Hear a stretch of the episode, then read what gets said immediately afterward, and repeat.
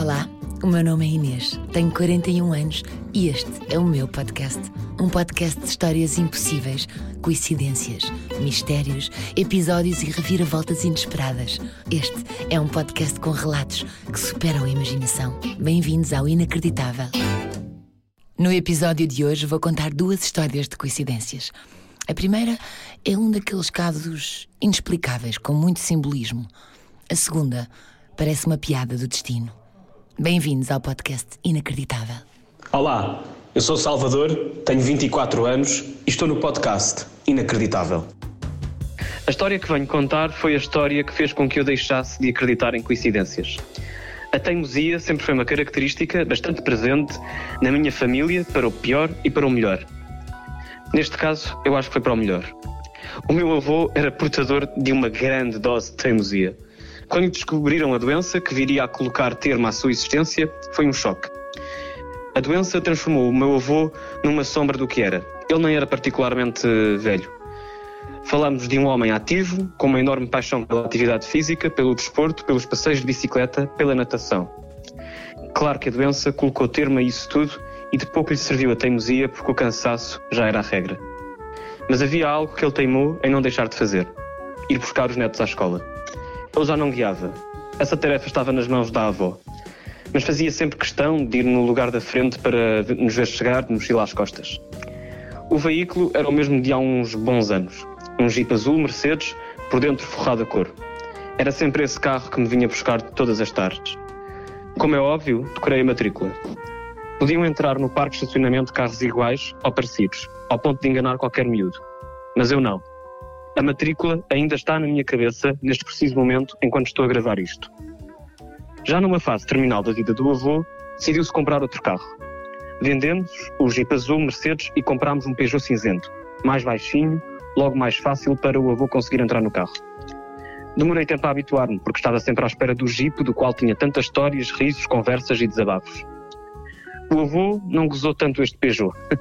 Quando sucumbiu à doença, as primeiras memórias que me vieram à cabeça foram os almoços de domingo, seguidos de passeios a pé ou de bicicleta, mas nada tão presente como a memória de um Olá como foi o teu dia quando entrava naquele Jeep azul.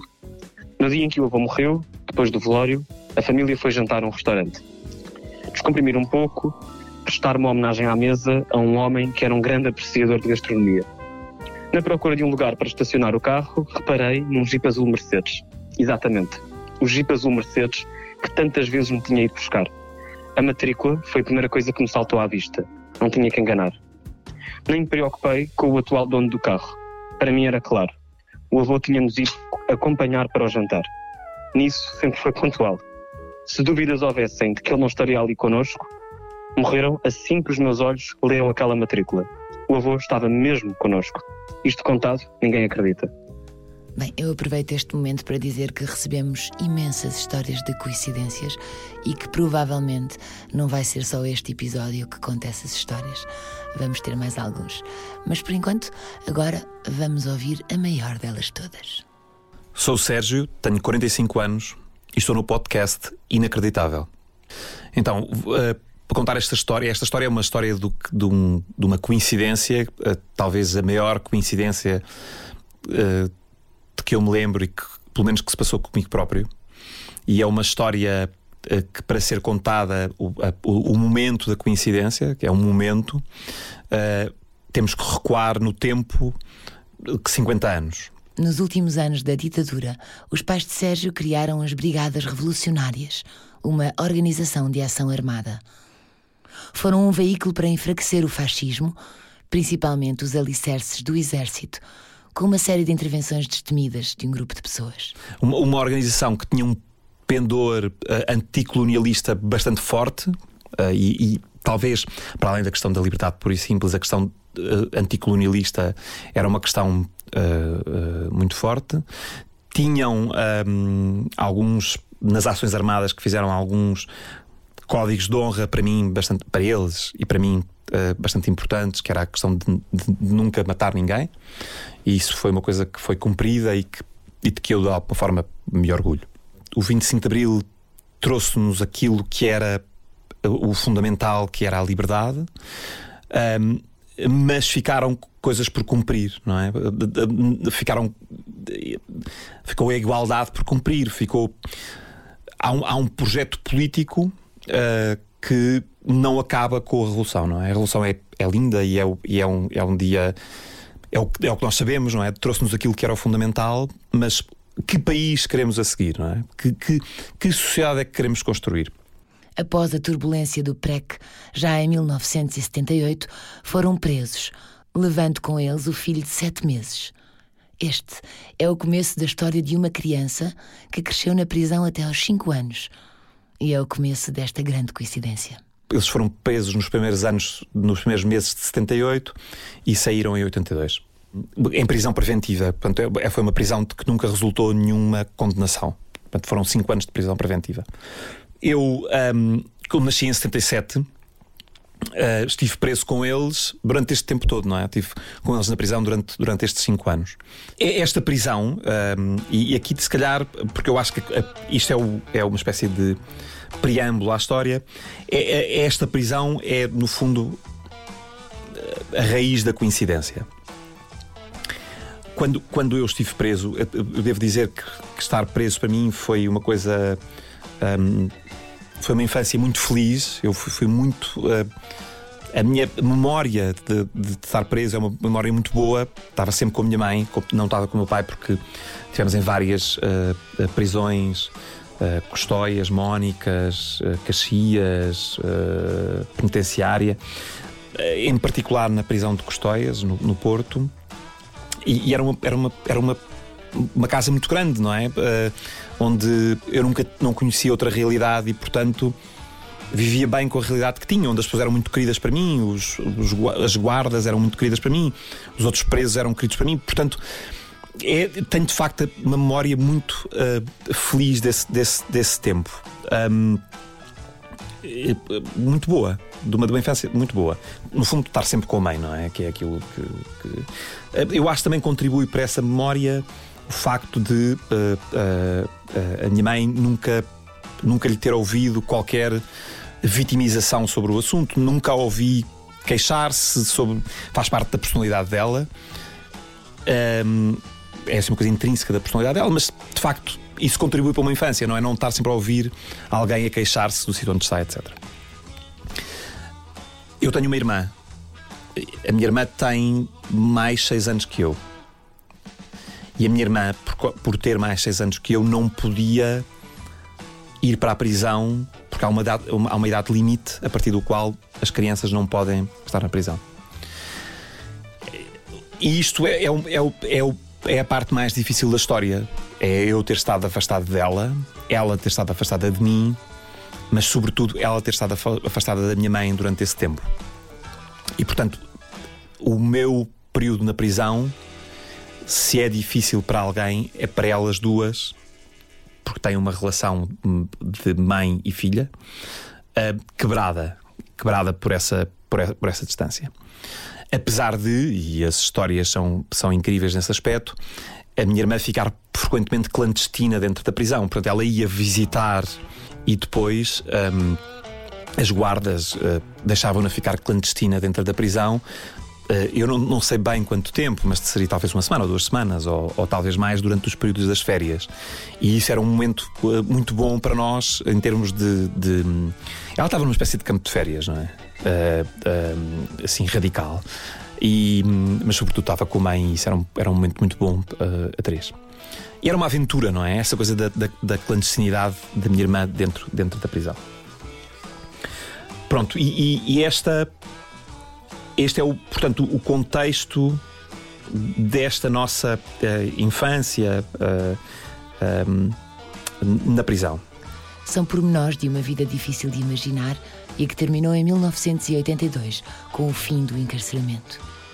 Sérgio tinha 5 anos e começava a dar os primeiros passos na escola.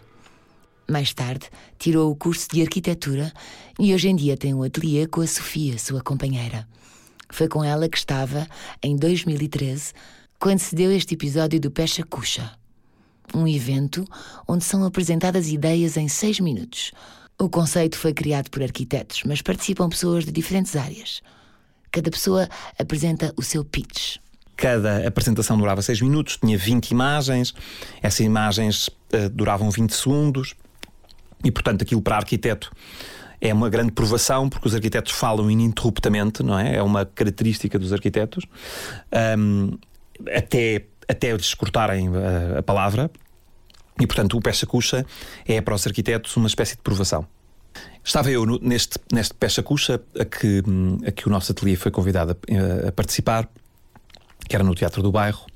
Fomos apresentar na altura uma coisa que nós fazíamos com, com muita frequência, que eram uns levantamentos, uma, espécie, cada vez que mudávamos de ateliê, a posição geográfica do nosso ateliê, fazíamos uma espécie de levantamentos fotográficos da, das banalidades de, construtivas que aconteciam à volta daquele ateliê. Pronto, era uma coisa que nós fazíamos e que era de alguma forma interessante como objeto de apresentação, porque era rápido e dava para, para, para, para entender as tipologias dos edifícios de Lisboa. Bom, uma coisa muito arquitetónica. E estávamos, nós acabámos de apresentar este, este, neste dia no Pecha Cuxa uh, uh, estes levantamentos. Aquilo é, é relativamente informal, sentámos-nos na plateia e aparece uma pessoa que vai apresentar a seguir a nós a sua, a, o, seu, o seu trabalho. Uh, o, o Pecha eh, é muito difícil para arquitetos, mas não é só para arquitetos, nem é só sobre arquitetura. Portanto, pode-se apresentar aquilo que as pessoas bem entenderem num, num, num peça cuxa. Neste caso, uh, esta, esta rapariga, que se, chamava, que, chama, que se chama Margarida, sobe ao palco para apresentar uma espécie de projeto prévio relativamente a uma, a uma curta-metragem de animação que ela queria fazer. E ela começa a apresentar o seu projeto, que era sobre um menino que tinha 5 anos, tinha estado na prisão, que a irmã dele tinha estado fora da prisão, e portanto começa a explicar-me a minha vida, não é? Ela esteve ali a contar-me a minha vida, claro. Uh, e a metáfora que ela encontrou uh, uh, uh, para contar esta história, não é? Que era com uma caixa de cartão e, e este boneco que era eu entrava dentro da caixa de cartão e saía no sentido de estava ou não estava presente para, para a sua irmã, não é? E portanto, o, isto foi. Percebem que isto para mim foi, é, é eu não sabia bem o que é que havia de sequer pensar, não é? Porque isto não foi de uma vez, não é? Ela disse: é o menino, por acaso agora chama-se Sérgio. E eu não tinha dito o meu nome antes quando tinha apresentado, portanto, ela vai se aproximando daquilo que é a minha história de vida. Quer dizer, não é história de vida, uma parte da minha vida, da, da, da, da minha infância. Um, eu, estavam duas ou três pessoas na, na sala que nós tínhamos levado para, ou que tinham ido assistir àquilo que nós tínhamos contado e que sabem a minha história de, de, de infância e, portanto, começou a haver uma certa agitação na sala, não é? Essas três pessoas, quatro pessoas começaram a achar isto um bocado estranho. Pronto, e, e, e nós, uh, ela eu acho também percebeu isso, que havia ali alguma agitação. E pronto, acabou a, a apresentação dela e eu no, no final fui ter com a Margarida e disse: Olha, uh, eventualmente tu estás a contar a minha história de vida no teu, no teu, no teu, na tua curta-metragem. A Margarida ficou. Pronto, eu acho que tremeram-lhe as pernas, não é? Ficou. fraquejou completamente. O que é que se está a passar aqui? E ela depois explicou-me e, e, que tinha. Que uma tia dela fez um livro sobre crianças uh, na prisão.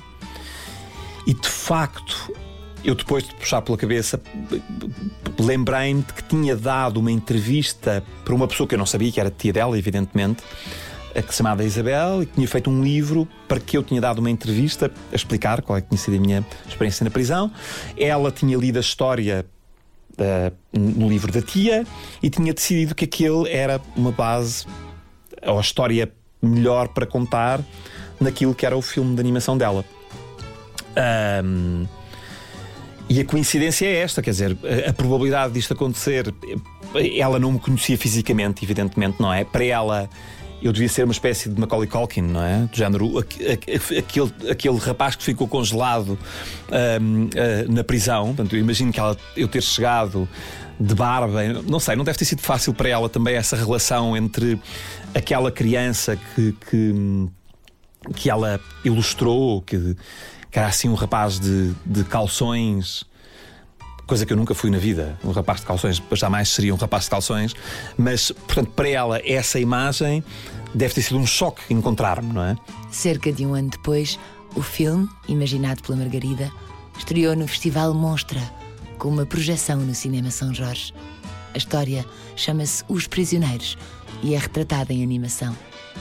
Tudo se passa à volta de uma caixa com um simbolismo muito forte em que a irmã fica de fora. E foi, foi um momento interessante, não é? Porque eu fui com a minha mãe e com a minha irmã e até acho que fui com um dos meus filhos, se bem me lembro, foi, fui com um dos meus filhos e, e, e pronto, e, foi algo foi emocional até o momento, não é? Independentemente da qualidade da, do filme que tem, foi emocional porque, porque uh, para a minha irmã e para mim que, que, que vivemos isto de uma forma muito aberta, nós falamos sobre isto, isto não é nenhum nenhuma, não é nenhum, nenhuma questão escondida para nós, nem, nem sequer uh, traumática no sentido de que, de que se mantém um, um, silêncio à volta disto.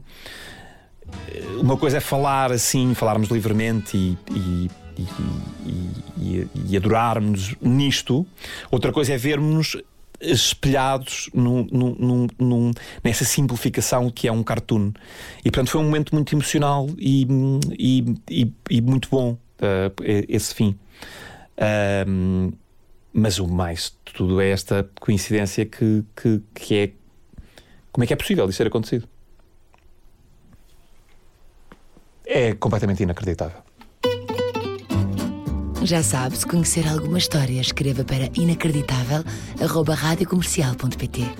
A ideia e concepção é de Inês Castelo Branco, edição e conteúdos Inês Castelo Branco e Isabel Lindim, produção Joana Batista, pós-produção áudio Paulo Castanheiro, imagem Pedro Gonçalves. Este é um podcast da Rádio Comercial.